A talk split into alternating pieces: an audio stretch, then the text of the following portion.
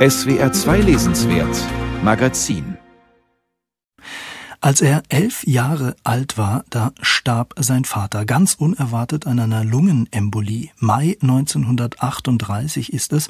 Die Ärzte können nichts mehr für den Mann tun. Sein Sohn kommt direkt von der Schule an das Sterbebett. Ja, ich war elf Jahre, als er ganz plötzlich starb und das Erlebnis, seinen Tod als völlige Überraschung zu erfahren, und seine letzten Worte, Segensworte zu mir gesprochen zu hören, die haben mich mein ganzes Leben begleitet. Es ist Dieter Henrich, den Sie da gerade gehört haben, einer der wichtigsten deutschen Philosophen der Gegenwart. Der Tod seines Vaters, sein letzter Segen für das Leben seines Sohnes, das hat Dieter Henrich für sein Leben geprägt. Und aus diesem Leben berichtet Dieter Henrich so offen wie vielleicht noch nie in dem Buch Ins Denken ziehen. Ein 270 Seiten langes Gespräch mit Matthias Bormuth und Ulrich von Bülow und eine gute Möglichkeit, Dieter Henrich einmal zu entdecken. Denn in den Feuilletons war er nicht oft. Und dabei gilt Dieter Heinrich als einer der bedeutendsten Philosophen unserer Zeit. Er ist heute 94 Jahre alt, hat viele Jahre gelehrt in Heidelberg und in Tübingen, in Berlin, aber auch in den USA, hat zum Beispiel viel dafür geleistet, dass wir den deutschen Idealismus und einen Denker wie Hegel wesentlich besser verstehen. In einem SWR 2 Zeitgenossengespräch von 2009 hat Dieter Henrich das mal so beschrieben. Für mich war es so, dass es schon eine enorme Herausforderung war, Texten konfrontiert zu sein mit den Werken Hegels, die einfach nicht zu verstehen waren, aber offensichtlich in meiner Muttersprache verfasst. Die Schwerverständlichkeit Hegels ist ja notorisch, nicht? Und äh, ich habe diese Erfahrung natürlich auch gemacht und habe mir daran die Zähne ausgebissen. Und ich denke, ich habe auch zur Entfaltung eines Hegel-Verständnisses, das Schritt um Schritt Rechenschaft geben kann über das, was da gesagt ist, einiges beigetragen.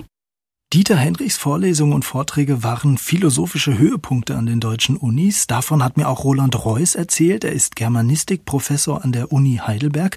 Wir haben uns ganz Corona-konform im Innenhof der Philosophischen Fakultät von Heidelberg getroffen. Hier hat Roland Reuss Dieter Henrich noch als Student erlebt ich muss sagen, als ich 77 hier anfing, war dieses Seminar wahrscheinlich das wichtigste Seminar in ganz Deutschland. Es, es äh, hat äh, Henrich hier gelehrt, ja, es hat Teunissen hier gelehrt, es hat Ernst Tugendhat hier gelehrt. Und die Vorlesungen von Henrich haben immer breite Zuhörerschaft gehabt, fanden immer in einem sehr großen Gebäude statt, der sogenannten Heuscheuer, sehr altes, altes Gebäude. Und das Interessante war, dass Henrich eigentlich immer frei vortrug. Ja. Klar, der steht als Repräsentant einer bestimmten Konzeption von Philosophie da und er repräsentiert das auch so, dass er darüber frei spricht. Ja. Die Henrichschen Vorlesungen waren wirklich inspirierend, also in, in jedem Wortsinn. Keine abgehobene Philosophie, klare Sprache, spannende Bezüge zu anderen Denkern, ein Leben, das bis in die Weimarer Republik zurückreicht, Zeit- und Ideengeschichte also ganz nah an einem der wichtigsten Intellektuellen der Gegenwart.